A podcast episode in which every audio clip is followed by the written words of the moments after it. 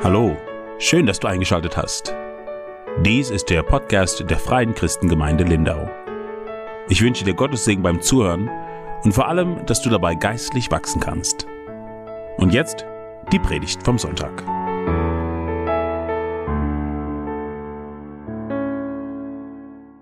Genau, jetzt kommen wir aber zum Wort.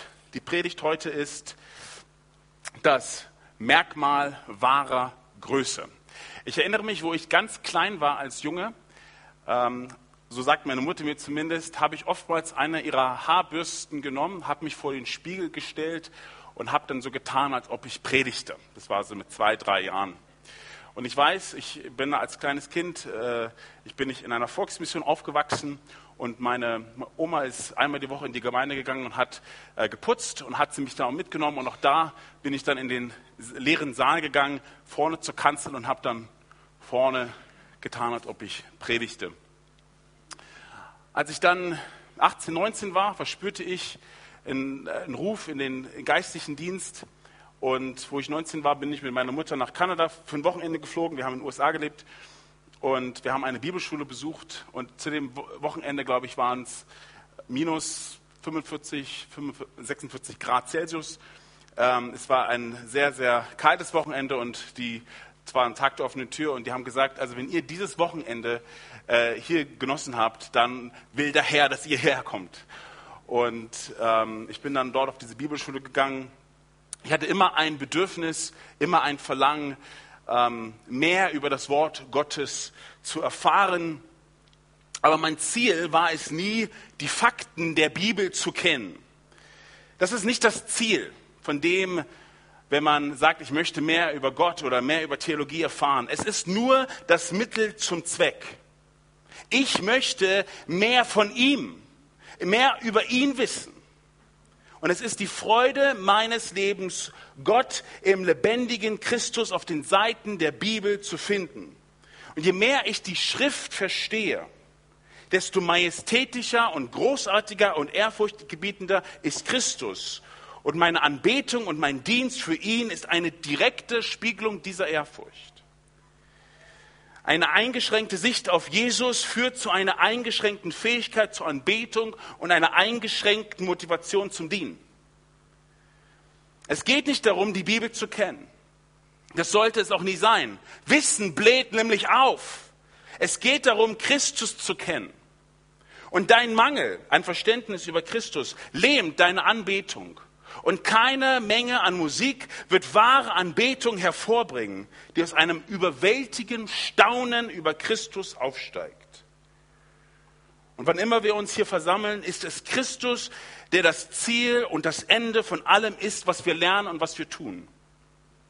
Alles, was ich über die Sündhaftigkeit des Menschen weiß, lässt mich Christus noch mehr lieben, weil er meine Sünden getragen hat und bezahlt hat. Wir sind, wenn ihr neu seid oder zu Besuch seid, im Lukas-Evangelium in Lukas Kapitel 9. Es ist eine wunderbare Zusammenfassung einiger sehr zentraler, erstaunlicher Realitäten über Christus.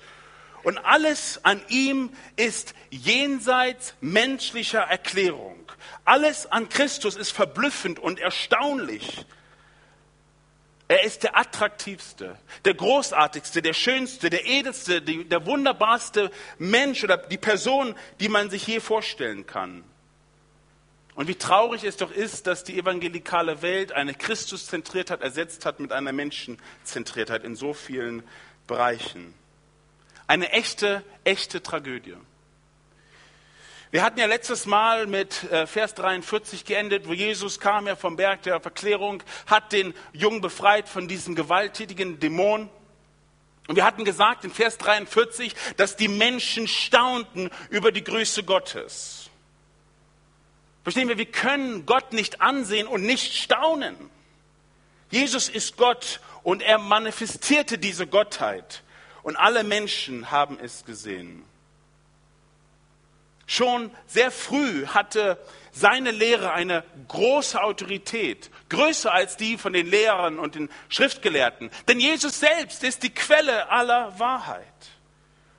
Und dann hat er begonnen, äh, Autorität über Krankheiten zu demonstrieren, Autorität über Dämonen, äh, äh Autorität über den Tod, Autoritäten, äh, den Apostel Autorität zu geben und die zu, zu delegieren, Sünden zu vergeben, Autorität, göttliche Macht an andere zu geben, Autorität, Gericht über die Lebenden und den Toten zu haben, Autorität, sein Leben hinzugeben, Autorität, sein Leben wieder zu nehmen. Er allein ist Gott. Und die Menschen liebten seine Werke. Sie waren fasziniert von seinen Werken. Aber es waren seine Worte, die sie hassten. Sie mochten seine Diagnose über ihren sündigen Zustand nicht. Sie mochten es nicht, dass er ihre Selbstgerechtigkeit und ihre Gesetzlichkeit abgelehnt hat. Und so folgten sie, obwohl sie seine Macht verblüffend fand, diesen widerspenstigen, ungläubigen Führern, die den Messias, den Sohn Gottes, ermordet haben. Und jetzt möchten wir zurück in unseren Text hineinkehren in Lukas Kapitel 9 ab Vers 44. Und wer das kann, darf dazu aufstehen. Ich lese bis Vers 50. Lasst diese Worte in eure Ohren dringen. Der Sohn des Menschen wird in der Hände der Menschen ausgeliefert werden. Sie aber verstanden das Wort nicht und es war vor ihnen verborgen, so dass sie es nicht begriffen. Und sie fürchteten sich, ihn wegen dieses Wortes zu fragen. Es schlich sich aber der Gedanke bei ihnen ein, wer wohl der Größte unter ihnen sei. Da nun Jesus der Gedanke ihres Herzens sah, nahm er ein Kind und stellte es neben sich. Und er sprach zu ihnen, wer dieses Kind aufnimmt in meinen Namen, der nimmt mich auf. Und wer mich aufnimmt, der nimmt den auf, der mich gesandt hat. Denn wer der Geringste ist unter euch allen, der wird groß sein. Johannes aber antwortete und sprach, Meister, wir haben jemand, der in deinem Namen die Dämonen austrieb, und wir werten es ihm, weil er dir nicht mit uns nachfolgt. Und Jesus sprach zu ihnen, wehrt ihn nicht, denn wer nicht gegen uns ist, der ist für uns. Amen. Nehmen wir bitte Platz.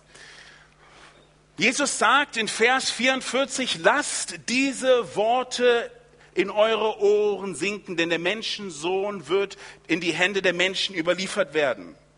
Und obwohl Jesus es seinen Jüngern schon oft gesagt hat, ausdrücklich, wie zum Beispiel in Vers 22 desselben Kapitels, der Menschensohn muss viel leiden und verworfen werden vor den Ältesten und hohen Priestern und Schriftgelehrten und ermordet werden und am dritten Tag auch auferweckt werden, haben sie es nicht geglaubt. Sie haben es nicht gehört. Sie haben es aus ihrem Gedächtnis äh, gestrichen.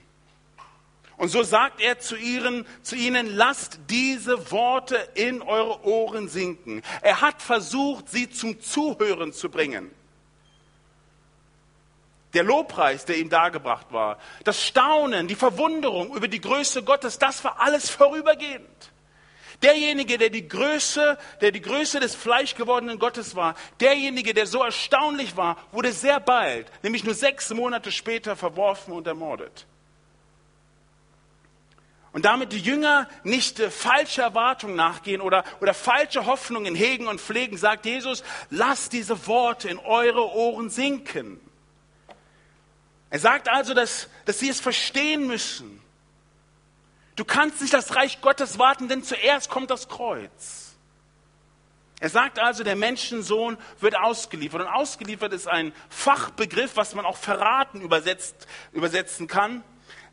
Überliefert an an, äh, zum, zur Hinrichtung, überliefert zur Bestrafung, überliefert zur, zum Gericht.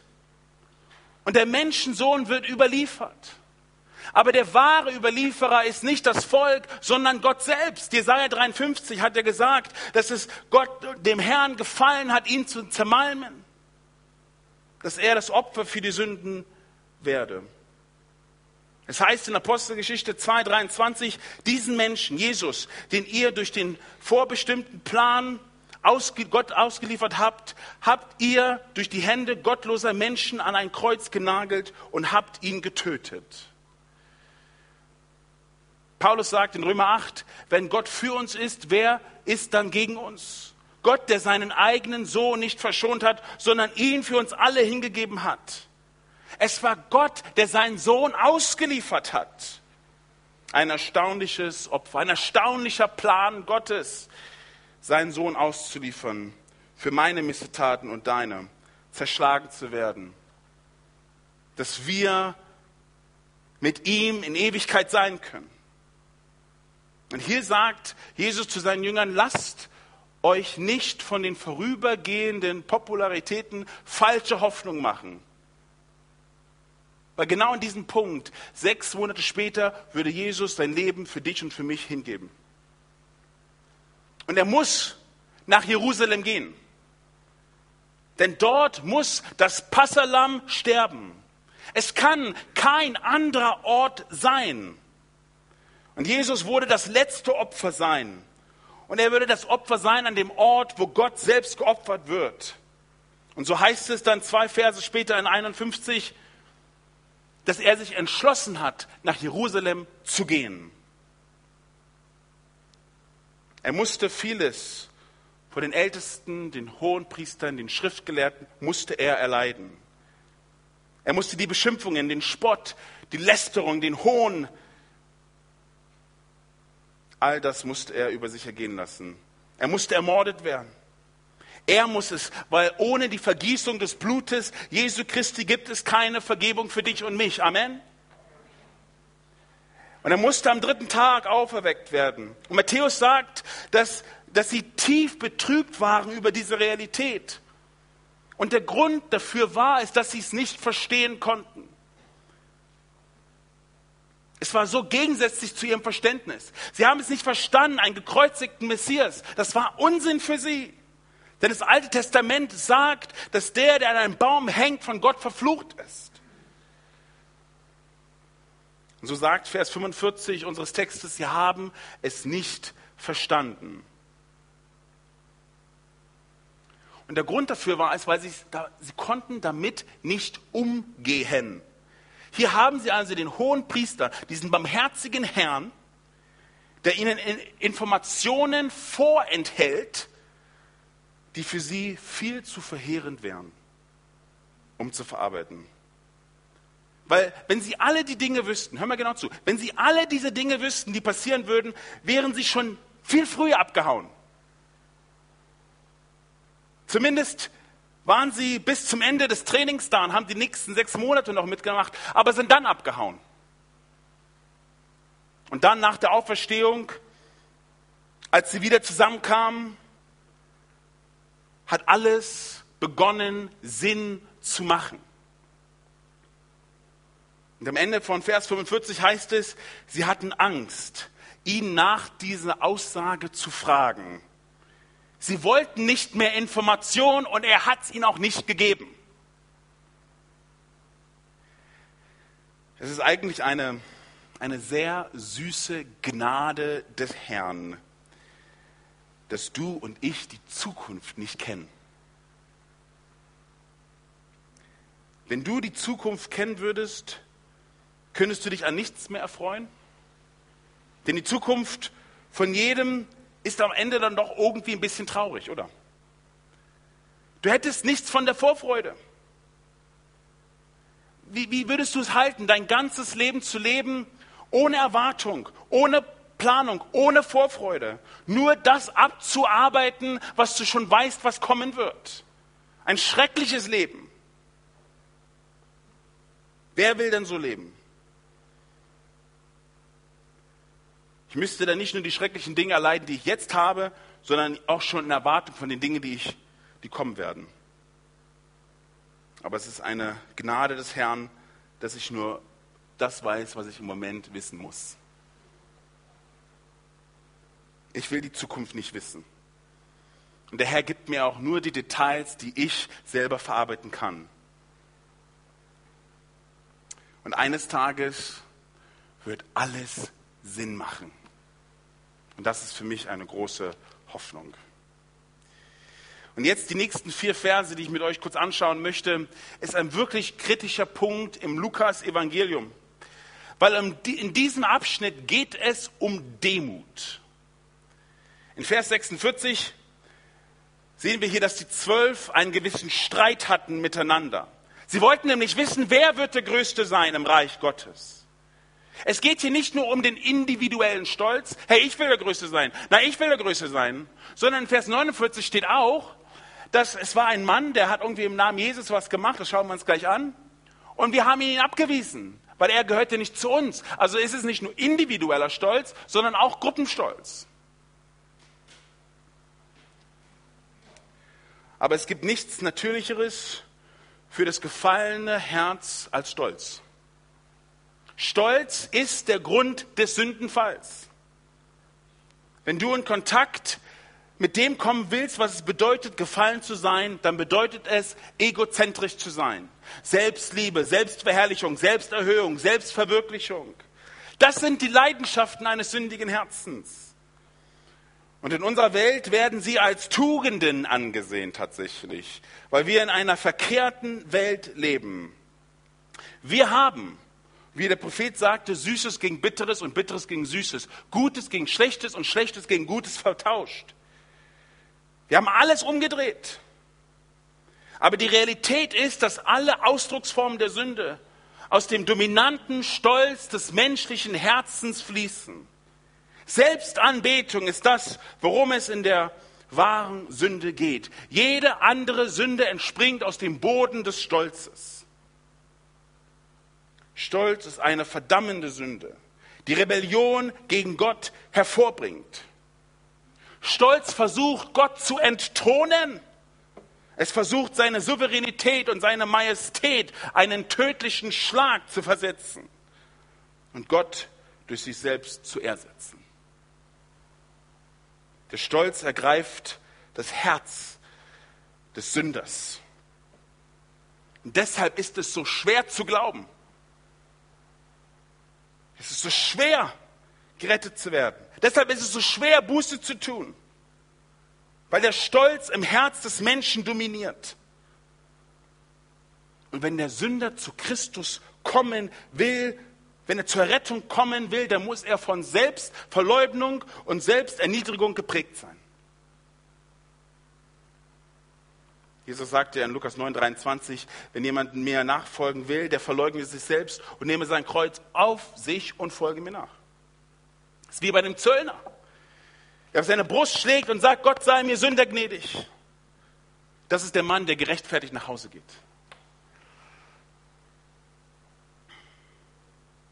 Nur wenn der Stolz von der Überzeugung der eigenen Sündhaftigkeit, Erbärmlichkeit überwältigt wird, kann sich ein Mensch bekehren.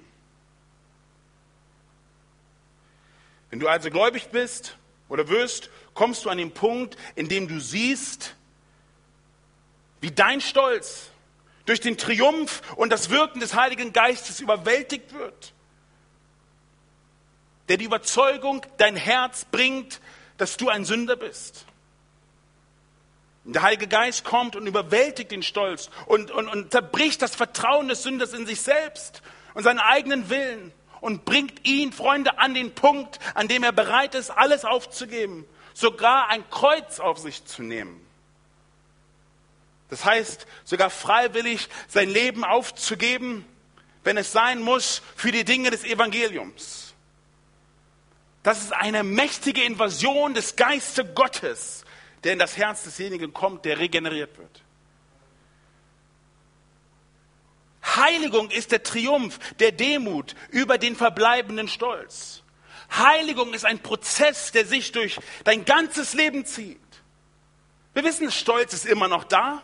Reststolz ist immer noch da in unserem gefallenen Fleisch. Ich bin der Erste, der das zugibt.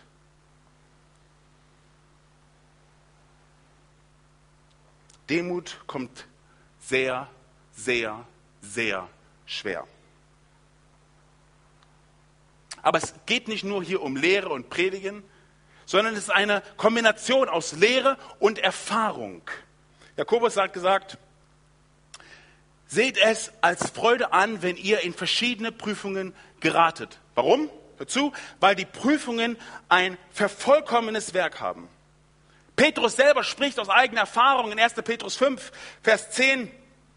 Wenn ihr eine Weile gelitten habt, wird der Herr euch verkommen machen. Er wusste, dass es darum ging, nicht nur zu hören und zu wissen, sondern zu erfahren, was es bedeutet, alles zu verlieren für das Evangelium.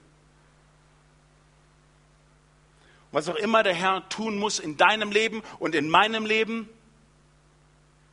damit wir uns nicht selbst erhöhen, dann wird der Herr es tun. Denn es ist das Teil des Fortschritts meiner und deiner Heiligung. Der Stolz stirbt einen harten Tod, oder? Und wird im Grunde genommen besiegt nur durch die ständige, äh, das Verstehen der Wahrheit Gottes, die in dir wirkt, gemischt mit Leiden und Erfahrung.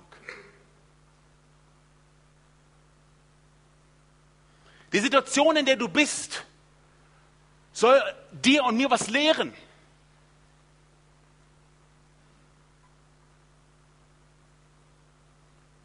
Aber diese Jünger hier in Vers 46 bemerken, dass sie ein Argument haben. Ja? Sie wollen wissen, wer der Größte ist im Reich Gottes. Und das war Teil der Kultur. Ja? Das war Teil dieser Gesellschaft, der jüdischen Gesellschaft. Das war es, was sie gesehen haben bei den religiösen Führern und, und den Pharisäern und den Rabbinern. Jeder war in so einer Art spiritueller ähm, Selbstvermarktung, okay? Diese Manifestation, okay, dieses Stolzes wird ähm, zur Gelegenheit für Jesus, das Thema Demut wirklich ganz klarzustellen, was für dich und für mich super wichtig ist. Der Schauplatz hier, wo wir gerade uns befinden, in Lukas 9, ist Kapernaum im Norden von Israel, Galiläa, an der Nordspitze vom See Genezareth, Hauptquartier von Jesus. Es war die Heimat von Petrus. Es geschieht in einem Haus, vielleicht sogar das Haus von Petrus, und wir sehen gleich, ein Kind wird mit hineingeschlossen in diese, in diese Geschichte, könnte ein Kind sein, was zu der Familie von Petrus gehört. Und wir haben zwei Parallelstellen, Markus 9 und Matthäus 18, und die helfen uns zu rekonstruieren, diese ganze Geschichte, was hier vorgeht. Die Jünger sind gerade von der Straße gekommen. Jesus war gerade unterwegs und hat gepredigt und geheilt und getan und gemacht. Und sie kamen alle gerade zurück nach Kapernaum. Und während sie da waren, gab es ein Argument, gab es einen Streit, gab es eine Diskussion, wer größt, der Größte sein wird im Reich Gottes, das Jesus aufrichten wird. Es war, als ob seine Aussage über Leiden und über Tod einfach an ihn vorbeiging. Er sagte, du wirst mir nachfolgen. Du musst dich selbst verleugnen. Du musst dein Kreuz auf dich nehmen. Das heißt, du musst bereit sein zu sterben.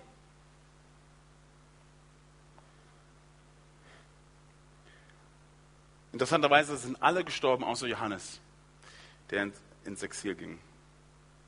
Aber sie haben es zu diesem Zeitpunkt nicht gehört. Und ich möchte euch kurz zurücknehmen, ein paar Verse zu Vers 44. Lasst die Worte in eure Ohren sinken. Sie haben das ganze Teil über das Kreuz nicht gehört. Sie schauten nur auf die Krone mit Diamanten, nicht die Krone mit Dornen. Wir sehen hier diese Männer, die an Jesus glaubten, die an, an Jesus ihr, sich bekannt haben zu Jesus, die gesagt haben, du bist Christus, der Sohn des lebendigen Gottes, die gesagt haben, zu wem sollen wir gehen? Du hast die Worte des ewigen Lebens. Sie hatten ihr, ihr, ihr Bekenntnis zu Christus ganz klar gemacht, aber wir sehen den verbleibenden Stolz in ihrem Herzen und hier sehen wir auch ihre Unreife. Wir sehen hier Merkmale des Stolzes, die Jesus benutzt, um uns zu helfen, eine Lektion über Demut zu verstehen. Nummer eins. Stolz ruiniert Einheit.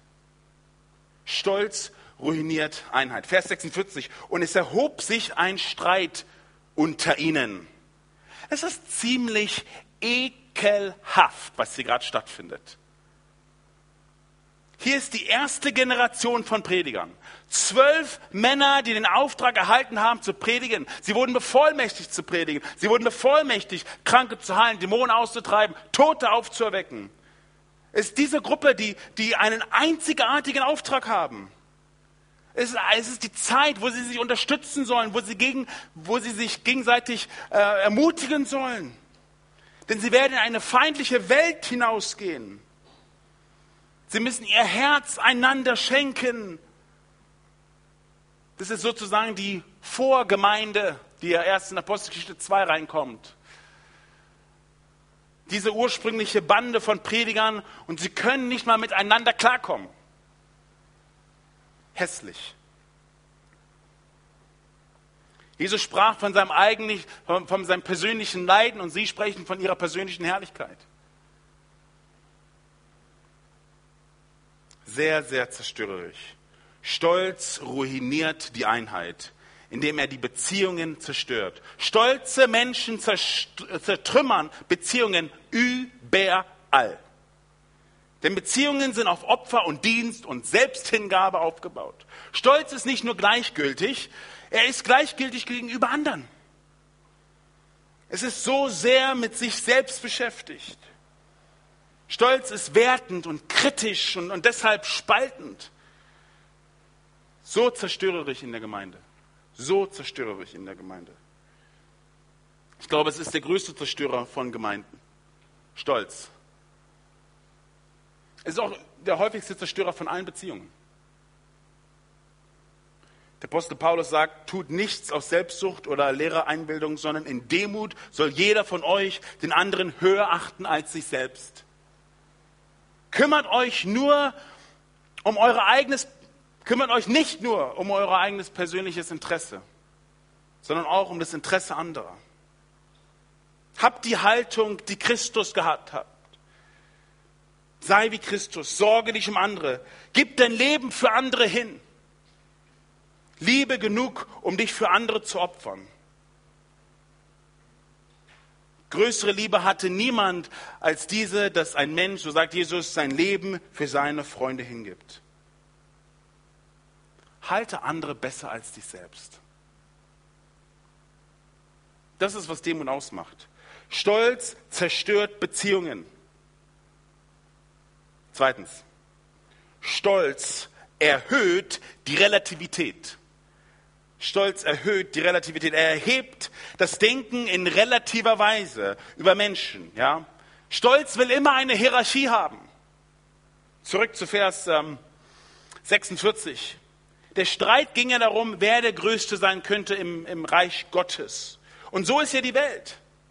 Die Menschen füttern ihren Stolz. Sie haben nun Stolz zu einer Tugend gemacht und sie wollen, dass Menschen äh, jede erdenkliche Weise dazu bringen, mehr und mehr Stolz über sich selbst zu haben.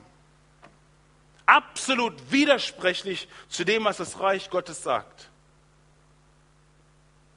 Was du also mit Stolz bekommst, sind zerstörte Beziehungen.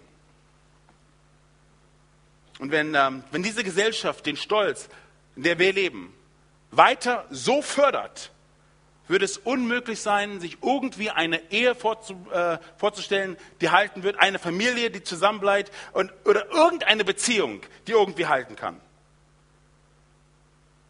Weil der Egoismus einfach alles zerstört, indem er die Einheit ruiniert und die Relativität erhöht. Sodass es eine Hierarchie gibt und manche Menschen sagen, hey, ich bin dir überlegen oder hey, ich bin minderwertig.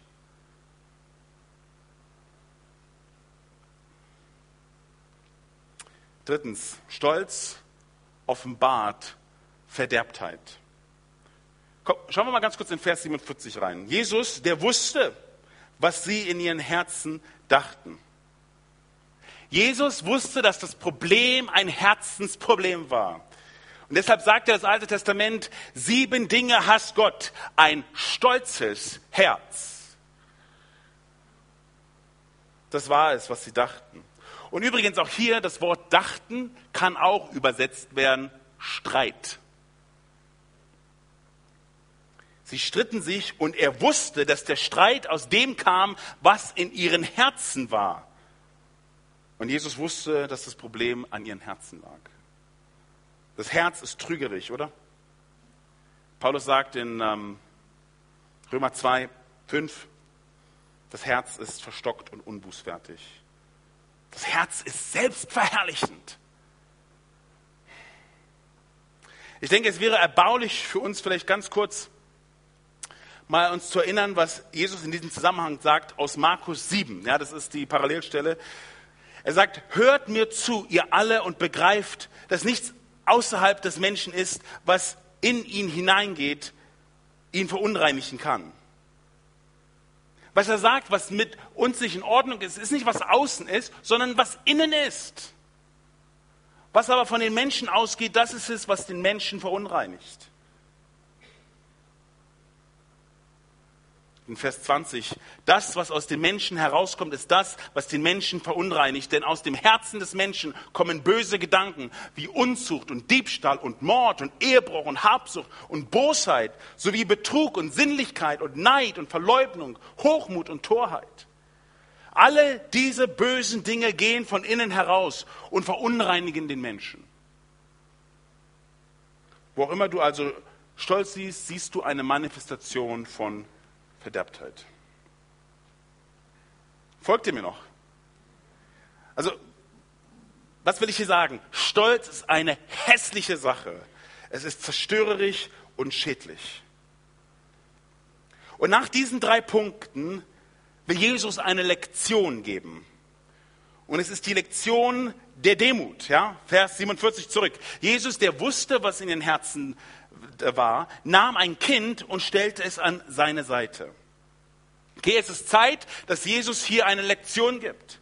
Und diese Lektion wird mit einem Kind illustriert werden. Markus sagt, dass er das Kind aufhob und in seine Arme nahm. Warum? Weil ein Kind klein ist und nicht nur klein, ein Kind ist die rangniedrigste Person in der Gesellschaft. Und damit meine ich nicht, dass wir das Kind nicht besonders lieben. Das tun wir natürlich ganz klar. Aber in der Gesellschaft damals und auch heute noch, ihr Beitrag in der Gesellschaft ist am wenigsten. Okay? Und darum hat Gott wahrscheinlich auch Kinder so niedlich gemacht, sonst würden wir wahrscheinlich weniger auf sie achten. Sie nehmen, sie nehmen und geben wenig, aber das schneiden wir aus der Predigt, das ist okay. Ähm,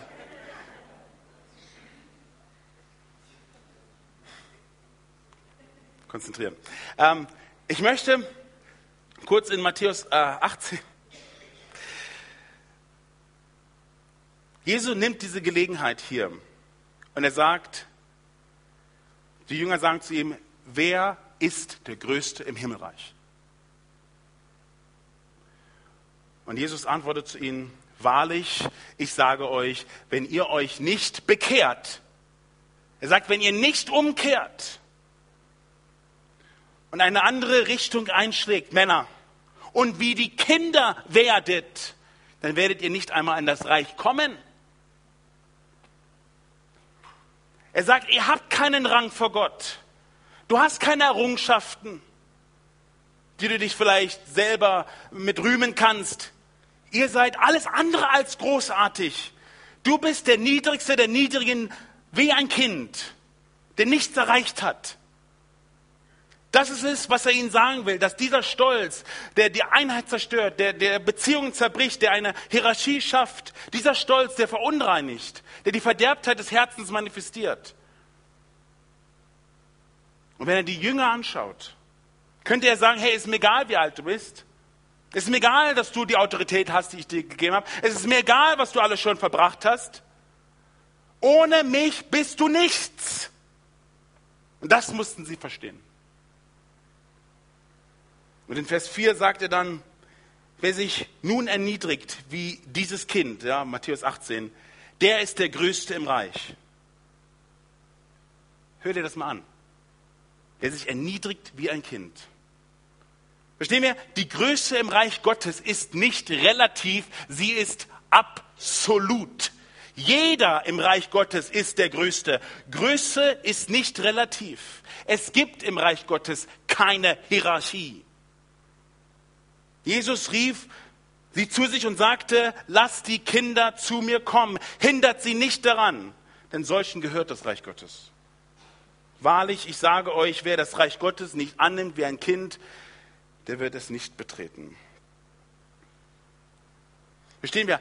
Heiligung bedeutet also die Mentalität aufrechtzuerhalten, dass ich vor Gott ein Kind bin, das, keine Leistung, keine Errungenschaften hat und dass er mich aus Gnade, nur aus Gnade errettet hat. Merci. Das ist die Lektion. Jesus benutzte den Schwäch, das schwächste Glied, das schwächste äh, schwächste Person im Hause, um diese Illustration klarzumachen. Nichts in meiner Hand bringe ich, so sagt das alte Kirchenlied, nur an deinem Kreuz halte ich. Jesus sagt, wenn jemand mir nachfolgt, soll er sich selbst verleugnen. Und das ist das wesentliche Element des rettenden Glaubens, die Selbstverleugnung. Du legst buchstäblich, Freunde, dein Vertrauen in Christus für deine Rettung und erkennst, dass du dich selber nicht retten kannst, dass du nichts Lobenswertes hast, was du vor Gott bringen kannst. Es ist eine Haltung des geistlichen Bankrotts, der geistlichen Demut, in der wahren Erlösung stattfinden kann. Du kommst in das Reich Gottes demütig. Einfach gesagt, du kannst dich genauso wenig demütigen, wie du dich von den Toten selbst aufwecken kannst. Du kannst dich genauso wenig demütigen, wie du die Dinge Gottes verstehen kannst. Du kannst nichts von diesen Sachen tun. Alles ist Gott, der in dir das wirkt. Du kannst dich nicht selber zum geistlichen Leben bringen. Du kannst dich nicht selbst retten. Es ist Gott. Es ist Gott, der durch das Wort Gottes in mein sturen, mein stolzes Herz eindringt, uns zermalmt, demütig und reumütig macht. Es ist Gott allein. Und so gibt es, zumindest im Leben eines jeden Menschen, die gerechtfertigt äh, sind, die Menschen, die wiedergeboren sind, diesen Moment der Realität, wo die Demut greift, wo wir vom Geist Gottes gefüllt werden an dem Punkt, wo wir sind, wissen, dass wir ein Kind sind im Reich Gottes. Dass wir kommen ohne alles. Schwach, absolut abhängig. Und wir werden in diesem Gefühl der persönlichen, dieser geistlichen Lehre, werden wir gerettet, so spricht das Wort. Und so geht es im Leben des Gläubigen. Dieser Kampf geht immer weiter. Wir sollen uns erinnern, dass wir nur Kinder sind, dass wir keine Leistung haben. Wir sind die Schwachen und wir sind die Unwürdigen, von denen der Neue Testament spricht. Und das ist eine absolut kritische Lektion. Denn die Bibel sagt, dass Gott den Demütigen Gnade schenkt. Die Bibel sagt, dass Gott den Demütigen segnet. Die Bibel sagt, dass Gott den Demütigen erhöht und erhebt und benutzt und unterweist. Demut, Freunde, ist der Boden, auf dem alle christlichen Tugenden wachsen. Und Demut ist der Boden, der den erfrischenden Segen von Gottes reichstem Segen empfängt.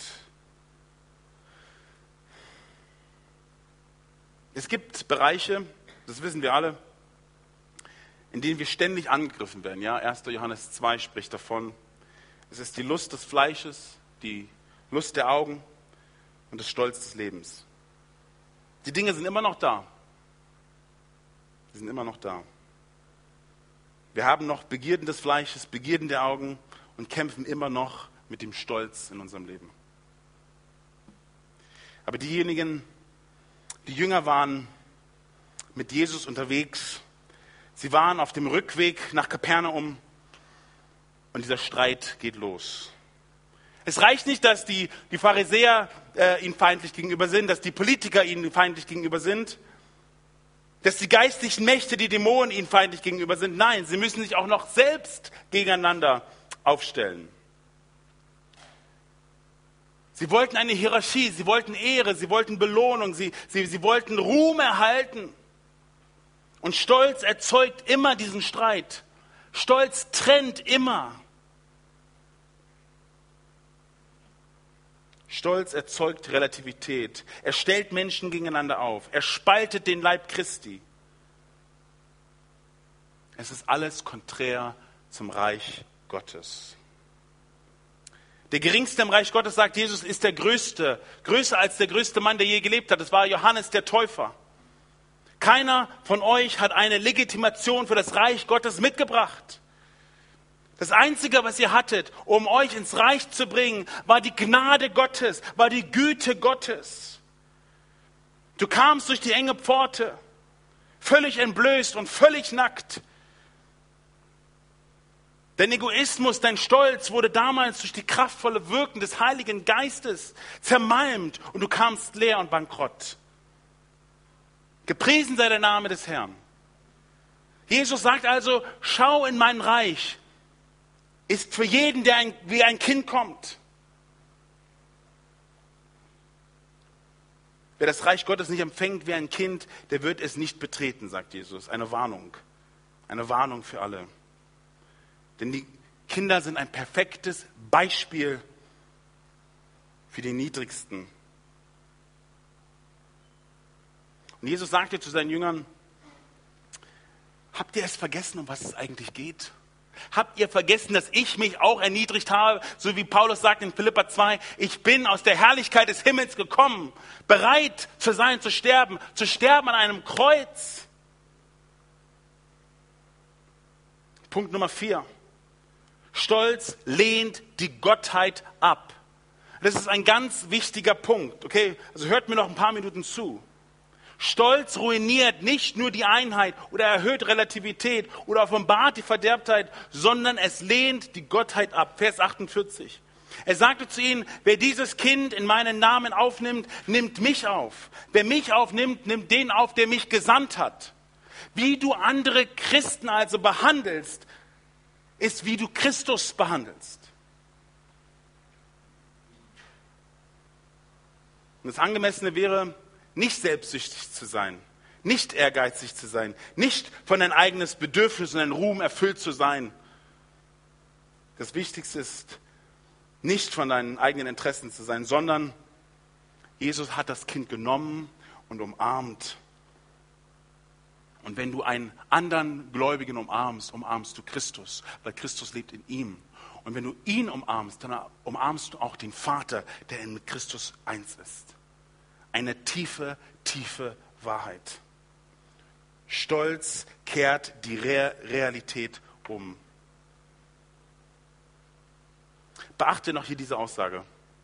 Denn wer von euch der Kleinste ist, der ist der Größte. Während du versuchst, vielleicht mit deiner eigenen Agenda, deinem eigenen Ruhm, vielleicht nach vorne zu kommen und dich nach vorne zu pushen, sagt Jesus, nein, nimm die letzte Reihe ein. Alles ist umgekehrt. Was du tun solltest, ist den hintersten Platz zu nehmen. Und der letzte Punkt, den ich euch noch geben möchte. Stolz reagiert mit Exklusivität. Ja, Johannes sagt ja in Vers 49, hey Meister, wir haben einen Mann da gesehen, der ist in, mit deinem Namen um, umhergegangen und hat Dämonen ausgetrieben und wir haben ihn es verboten zu tun. Warum? Weil er nicht zu uns gehört. Warum macht Johannes das in diesem Moment? Warum sagt er das? Weil er erinnert sich, er erinnert sich, dass Jesus sie jetzt zurechtweist. Er hat damals gesagt zu diesem Mann, hey Kumpel, du hast kein Recht, das zu tun. Du bist nicht einer der Apostel. Es war ein Mann, von dem wir nichts wissen, wir wissen seinen Namen nicht. Jemand, der im Namen Jesus Dämonen ausgetrieben hat. Er war außerhalb der exklusiven Gruppe. Und ich meine, es gibt ja heute, es gibt ja heute Leute im Fernsehen, es gibt ja heute Leute in Sekten, die im Namen Jesus versuchen, alles Mögliche zu machen, ja? Aber dieser Mann war anders. Dieser Mann hat wirklich offensichtlich geglaubt, das, was er gepredigt hat. Er hat wirklich im Namen Jesus Sachen getan, die eigentlich den, den Apostel gegeben wurde. Aber wenn dieser Mann wirklich nicht der echte Deal war, dass er der richtige, der richtige Evangelium gepredigt hätte, hätte Jesus ganz anders geantwortet, als er geantwortet hat. Jesus sagte in Vers 50, unseren letzten Vers, Jesus sagte zu ihm, hinder ihn nicht. Wer nicht gegen dich ist, ist für dich. Was sagt Jesus? Er sagt, ihr habt euch zu viel eingebildet, dass ihr sowas Großes und Besonderes seid. Ich kann meine Macht jedem delegieren, den ich es möchte.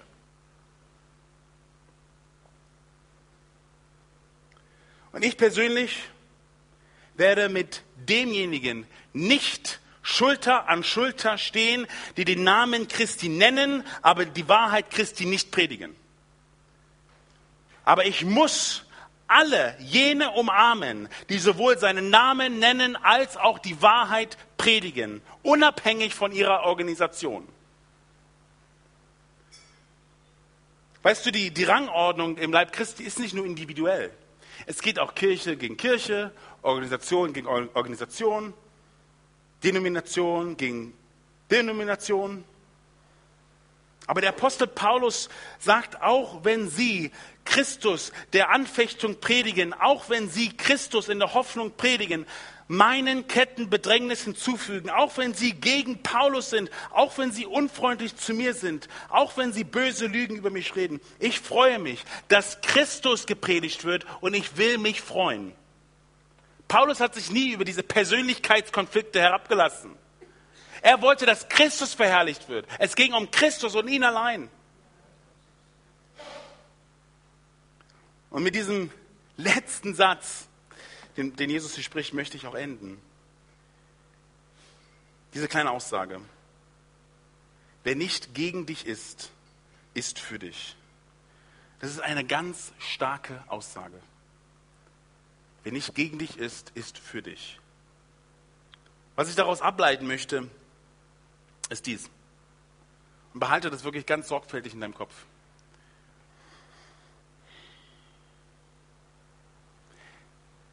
Es gibt keinen Mittelweg. Du bist entweder für Christus oder gegen ihn. Entweder du hast es richtig oder du hast es falsch. Es gibt keinen Mittelweg zwischen Wahrheit und Irrtum. Es gibt keinen Mittelweg zwischen gesunder Lehre und Irrlehre. Es gibt nichts in der Mitte. Okay? Entweder es ist wahr oder es ist nicht wahr. Und das ist für unsere heute, heutige Welt so verloren gegangen. Es ist in vielen evangelikalen Kreisen so verloren gegangen. Es gibt eine Art Grauzone heutzutage, in der entweder, entweder nichts Falsches und auch nichts Richtiges. Aber Freunde, es gibt keinen Mittelweg. Es gibt entweder die Anbetung Gottes durch die Anerkennung der Wahrheit und die Läster oder die Lästerung durch das Versagen, die Wahrheit anzuerkennen.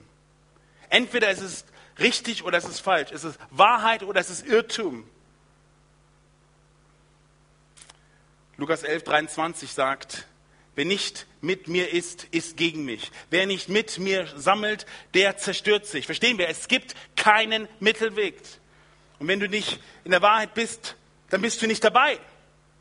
Und wenn du dein Evangelium nicht richtig ist, ist es falsch.